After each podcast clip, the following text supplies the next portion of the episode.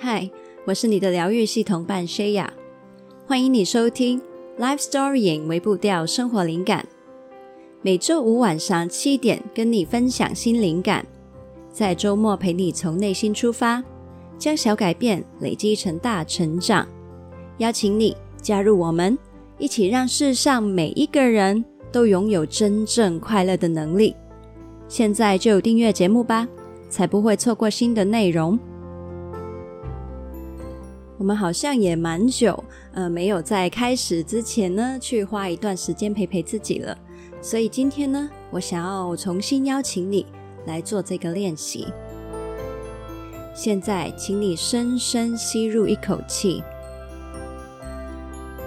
然后慢慢呼出。请你想一想，最近你有经历什么痛苦的事件吗？如果有，请你。把你想到的事情放在心上。如果没有的话，那恭喜你，好好的珍惜这样子平和的日子。同时，我邀请你回想一些再远一点的回忆里面的一些痛苦的事件，当中选一件作为你的专注点，放在心上。十、九、八。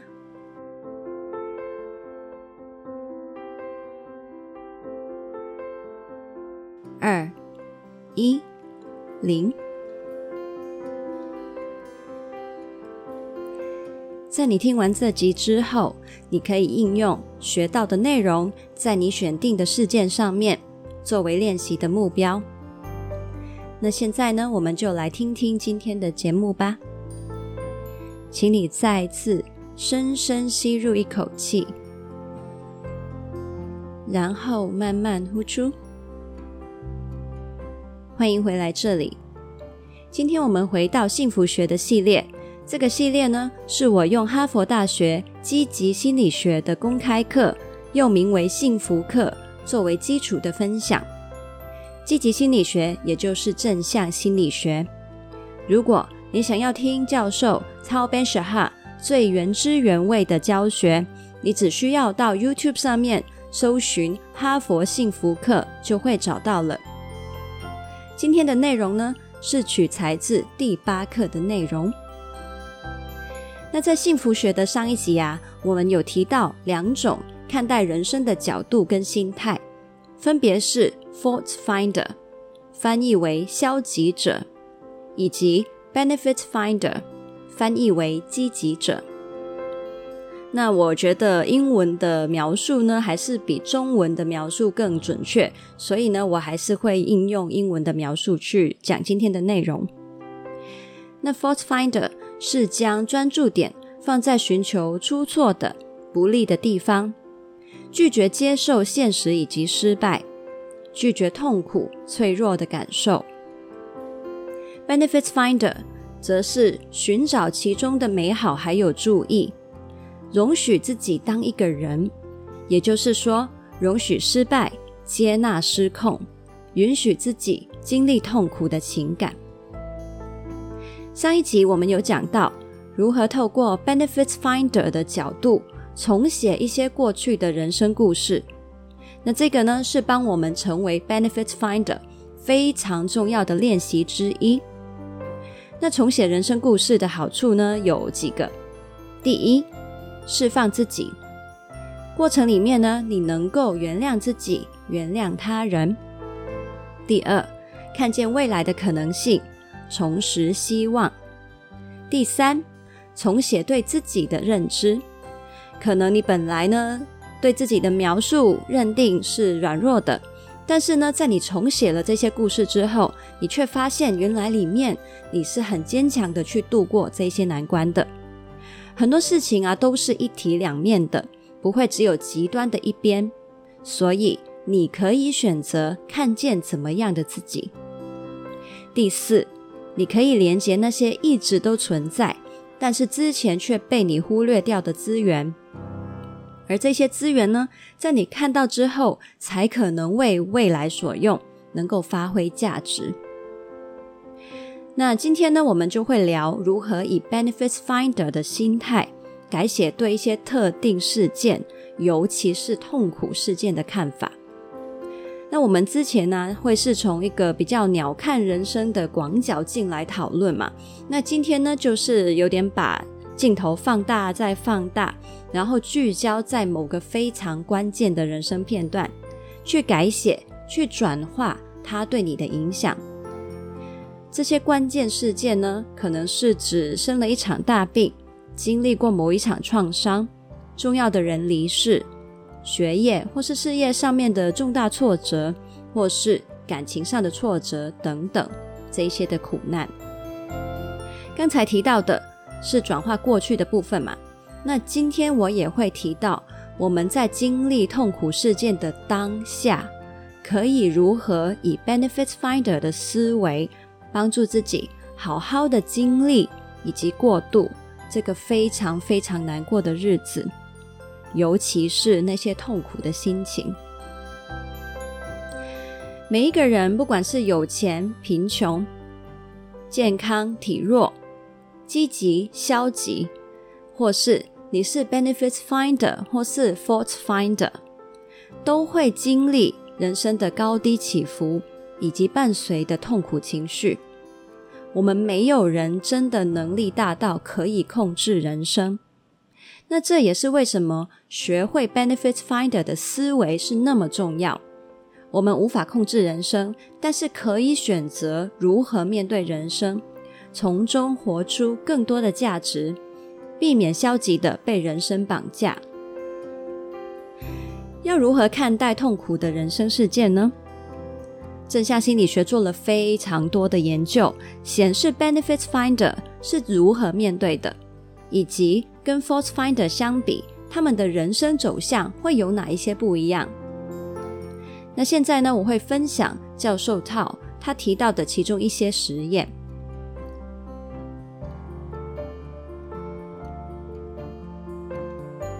其中一个就是呢，心理学家找到了一群患上了癌症的女病患。请参加的人写下他们的病情，以及他们看见患上了癌症之后为他们带来的好处。那有做这个动作的病人啊，其实往后追踪呢，会发现他们比起其他的癌症病人，见医生的次数减少了，成功康复的几率也更高了。他们当然并不是说啊，能够患上癌症真是太好了，没有没有。他们也希望能够选择的话，不要经历这样的痛苦。不过，他们想的是：但愿我没有患上癌症。但是，既然发生了，我就选择如何看待这个事实。我跟家人的关系变得更亲密了，我更懂得为生活而感恩，我更能珍惜还有享受花香。我知道谁是我真正的朋友。那我们并不是说要把坏事全都看成是好事，欺骗自己，而是呢，要从坏事当中看见好的一面。而这些所谓好的一面呢，是一定存在的。那要记得哦，我们在数算这些价值的时候，记得一定要是真心的看见，不要欺骗自己。因为心理学也告诉我们，虚假的欣赏还有积极，反而是具有破坏性的。如果你在当下太痛苦了，还没有办法去数算价值的话，没关系，没关系，不用逼迫自己，连这样子的自己，这样子的状态，也好好的接纳接住。你只是需要提醒自己。我可以继续尝试这样做，我有这样的选择。慢慢的，你就会看见。教授操他还分享到另外一个研究，这个研究呢，找到了一场加州大火里面失去家园的灾民，然后呢，也把他们分成了 benefit Finder 以及 Fault Finder。了解他们对这个失去家园的经验有什么诠释？那经过长远的追踪呢，benefit Finder 们他们的幸福水平是更高的，他们的人生里面感受到更多的正向情绪，他们的焦虑水平更低，而且身体也比较少生病。另外一个研究发现，一些曾经心脏病发的人，他们当中呢有 Benefit Finder 心态的，后来再复发的几率也是大幅减少的。刚才讲的这些结果呢，都证实了，单是心态以及专注点不一样，就能够创造截然不同的未来以及现实。教授曹呢，他其实还有分享到更多更详细的实验。那如果你想要听更多的话呢，记得回去看原版的课堂录影。那我就先不在这里赘述了。那让一些经历痛苦的人去数当中的好处，你可能觉得，哎，听起来好像很白目、很不似相，哎，对吧？当然，我们真的不用每次看到身边的人痛苦的时候，就抓着他说，你要马上呢去数好处，你要马上感恩。但是呢，你可以试试提醒自己，你自己在痛苦里面的时候，可以这样去做。然后久了之后呢，你会知道在什么时候如何去陪伴痛苦中的人，不要也不需要去否定他的痛苦，只需要陪他看见。是的，真的很痛苦，真的需要时间慢慢的走过。当他接受了现实，接受了那些事实的时候，消化了部分的情绪，他也会开始有余裕转换他看待事情的角度。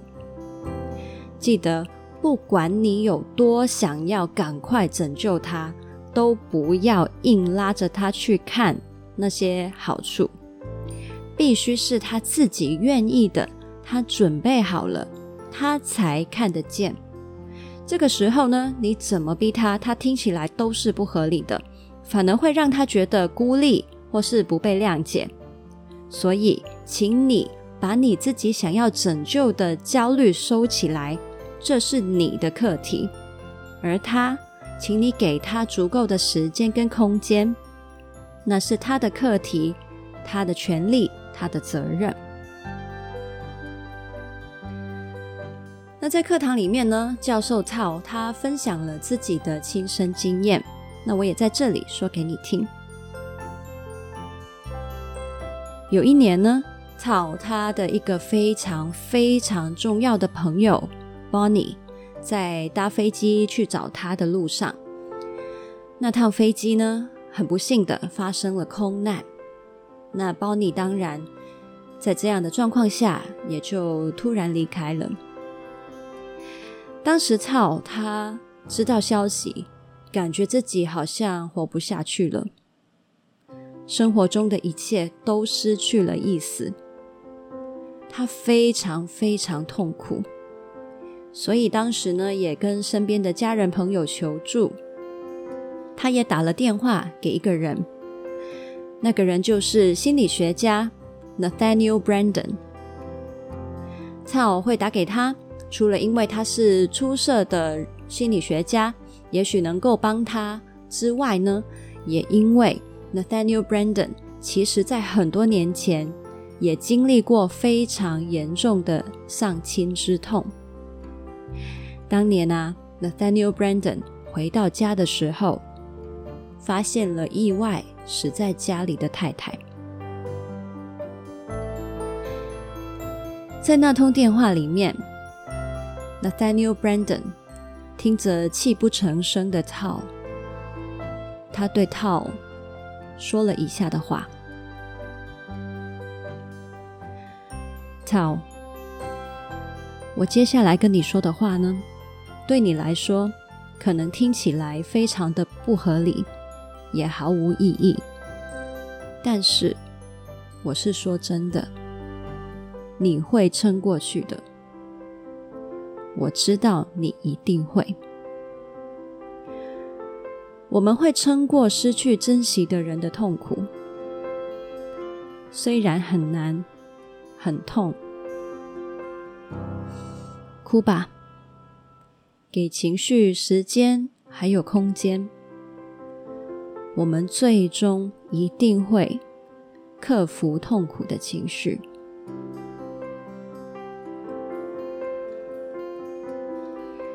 在那之后，曹他花了三个月的时间才恢复了工作。一年以后，曹他才觉得他又重新恢复到以前的活力，找回有动力、有意义的生活状态。曹他分享了一句话，一句对所有在痛苦中的人都极其重要的一句话，那就是。This too shall pass，这也是会过去的。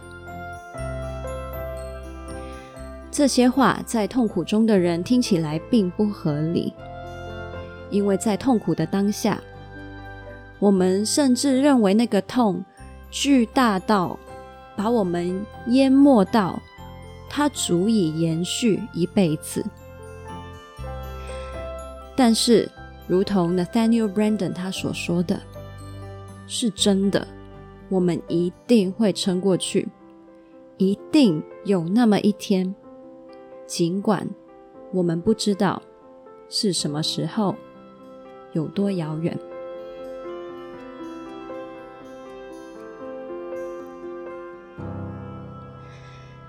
就在上个星期，我为了准备这一集的内容。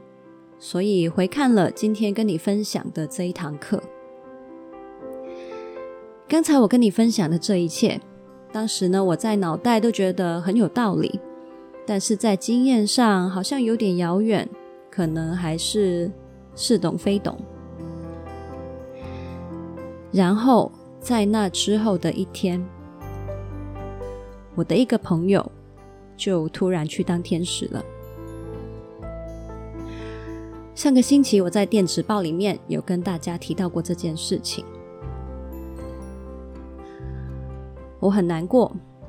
在知道消息的当天，在医院待的那几个小时，我脑袋里面一直浮现的就是那一句 “This too shall pass”。这句话给了我非常非常大的力量。让我虽然很痛很痛，虽然当下感觉这个痛不知道要延续多少的日子，但是我就是可以相信，这样的痛是真的，真的会过去，所以我才能在每一个当下都去迎接情绪的流动，想哭就哭。跟悲伤在一起，真正的懂得安慰，还有陪伴自己。因为这份的接纳，我不用花力气去对抗伤心的情绪，我可以把所有力量都放在接纳，还有安慰最脆弱的自己以及身边的人们。接着往后的日子，我也是一直抓住这句话。当情况允许、空间允许的时候，我会迎接一些突如其来的悲伤。我会待在悲伤里面，哭泣、祷告，跟自己说话，或者是在心里面跟那位朋友说说话。通常这样子过一阵子，哭久了，悲伤久了，身体跟心会知道你累了，他们就会很温柔的帮你先把这份情绪暂时收起来，很体贴的让你休息一下。是真的，你的身体跟心是很聪明、很温柔的。只要你不压制他们，他们会用他们的方法保护你。在这些情绪休息的时候，我就会按照自己有的力气去做一些日常要去做的事情，继续好好生活。然后在某一些时刻，又会迎来下一波的悲伤来袭，于是我又会重复刚刚讲的这样的循环。这段日子里面，悲伤真的就像是你站在海边看着的海浪，一波盖上来，一波退去，一波再来。不过呢，我可以很明确的描述给你听，悲伤的浪真的会随着你愿意温柔接纳，而浪潮越来越小，然后越来越少出现，直到你的心越来越平复，从汹涌到会让你感觉随时翻船的风暴，慢慢消退成平静的水面。不止如此，在悲伤消退的同时，我慢慢长出越来越多的感激，还有感谢。我现在可以同时哭着又笑着，感谢我曾经跟他相处过的片段，感谢他为我生命带来的特别，感谢。虽然现在我们换了相处的模式，我还是可以深深的感受到他一定祝福着我们，如同他还在的时候一直祝福着我们。现在流的眼泪不再只有悲伤，还包含了越来越高浓度的感动。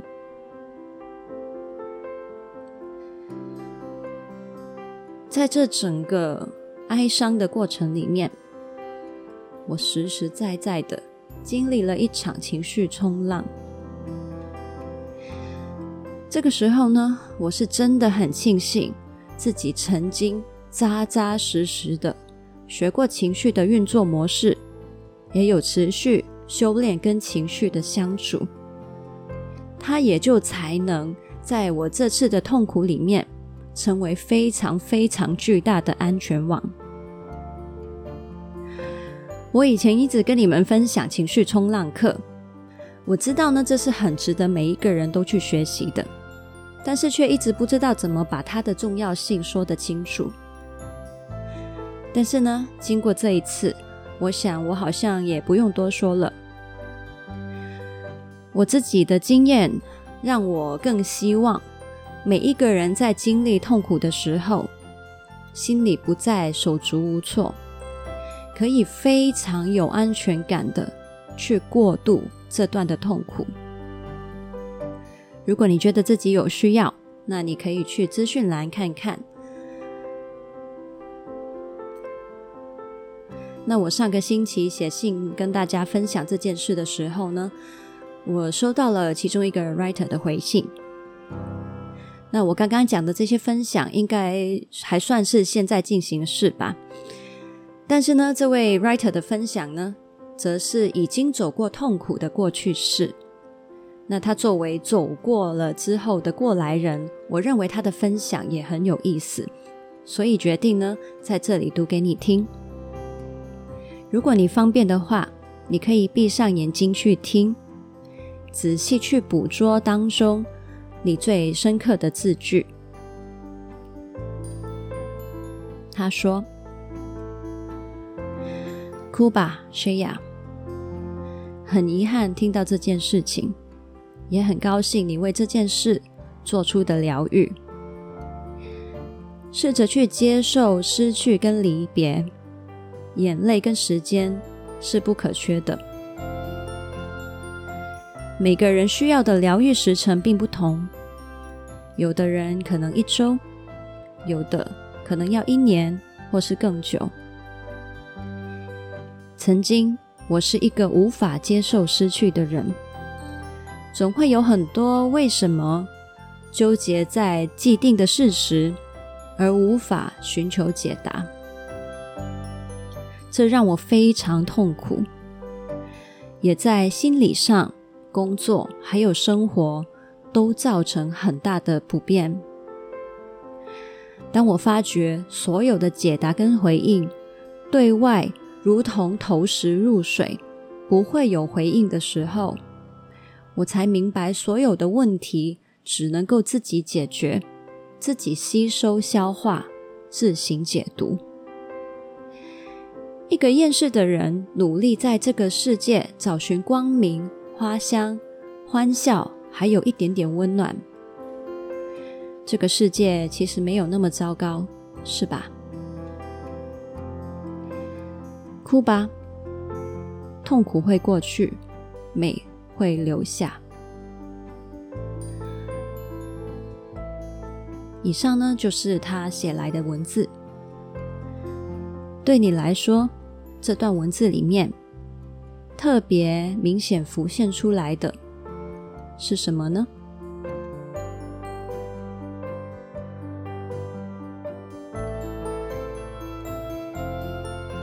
对我来说，是那句“哭吧，痛苦会过去，美会留下”。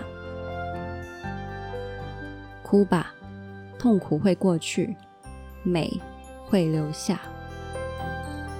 美会留下。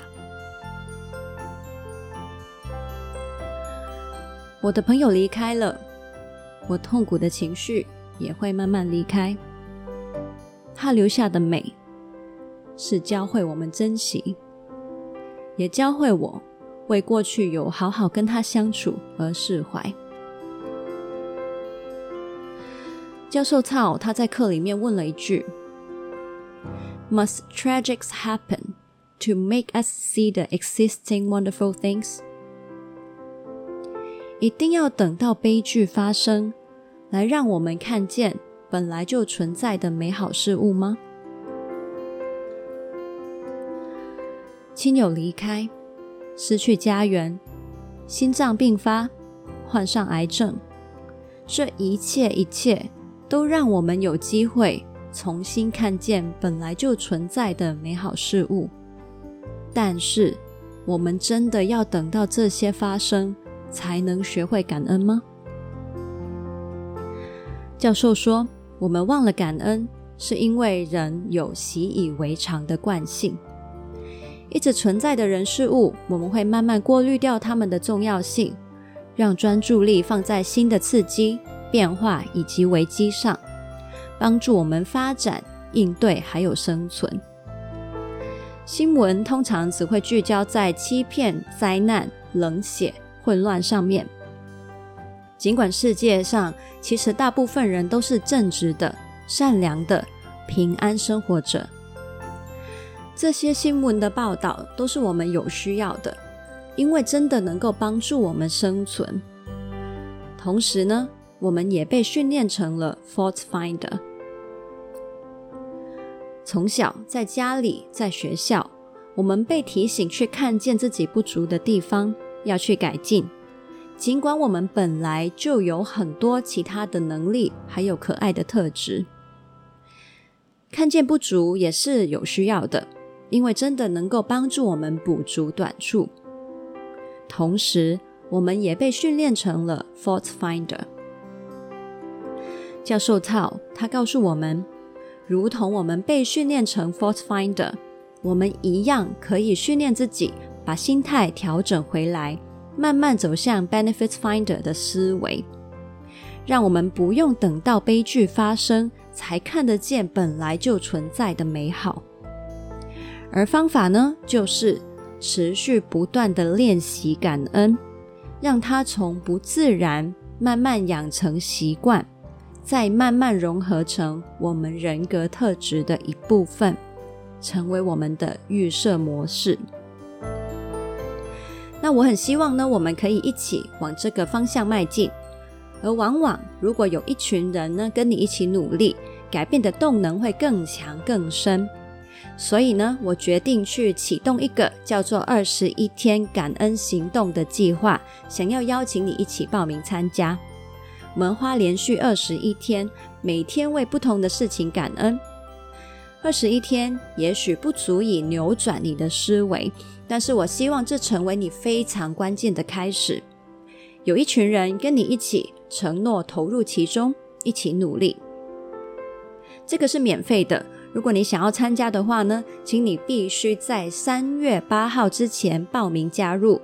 我们所有人都会统一在三月十号开始第一天的感恩行动。报名期限过了之后呢，报名的链接就会关闭了，往后也没有办法中途加入。那我希望呢，可以找到一群愿意一起从头坚持到尾的 writer 伙伴，一起去写往后积极感恩的故事。报名的链接呢，就在资讯栏里面。别忘了把握机会，找你珍惜的朋友及时加入。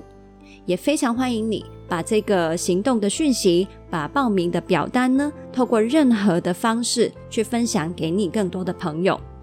你可以发限动啊，或者在你聊天的过程去跟其他人提到，或是你可以 po 文让更多人知道。好，那聊到这里，你还记得我在节目一开始邀请你聚焦的一件痛苦事件吗？这一周的微步调任务就是，请你在听过这一集之后，改写你经历这一场痛苦的意义。最后，最后，我想要邀请你真的去 YouTube 点开《哈佛幸福课》第八课最后的九分钟，第八课最后的九分钟。请你去听听看教授操他说他外婆的故事，那是一个非常坚强又感人的生命故事。相信我，这九分钟你听了会觉得非常非常值得。好，那我们今天的文字稿呢，是放在 lifestorying 点 co 斜线痛苦会过去。别忘了来参加我们这个感恩行动哦，我们快就要开始了。如果你想到这一集会适合谁，或是有谁会喜欢，或是你觉得这一些讯息很值得被更多更多人听见的话，请你分享出去，一起让世上每一个人都拥有真正快乐的能力。记得订阅节目哦，帮我们打五星评分，尤其是 Apple Podcast 的朋友，请你帮忙。呃，也可以去留言告诉你为什么喜欢这个节目，或是给我你的意见，这样可以让更多人认识这个节目，也会对我很有帮助。也邀请你订阅灵感电子周报，如同我上个星期分享的这些日常，或者是我经历的一些生活体会，我每个礼拜天呢都会在那里发信给你。那你也可以在 Facebook 跟 IG 找到我，还没追踪的话呢，可以在上面呢去追踪。可以看到我在上面发放不同的线动或是贴文，陪你将小改变累积成大成长。想要支持我持续跟你分享灵感的话，我也非常非常希望你可以透过赞助去支持我，不管是一次性的或是月费性的赞助呢，都会对我有很重要的意义。或者你可以到辽心成长旅行社找看看我们有什么的服务商品会适合你，能够帮你提升你生命的价值。也可以从中呢给我回馈。刚刚讲的所有连接都可以在资讯栏里面找到。那我们就在二十一天的感恩行动里面见吧。下次再聊，Happy Love Storying，拜拜。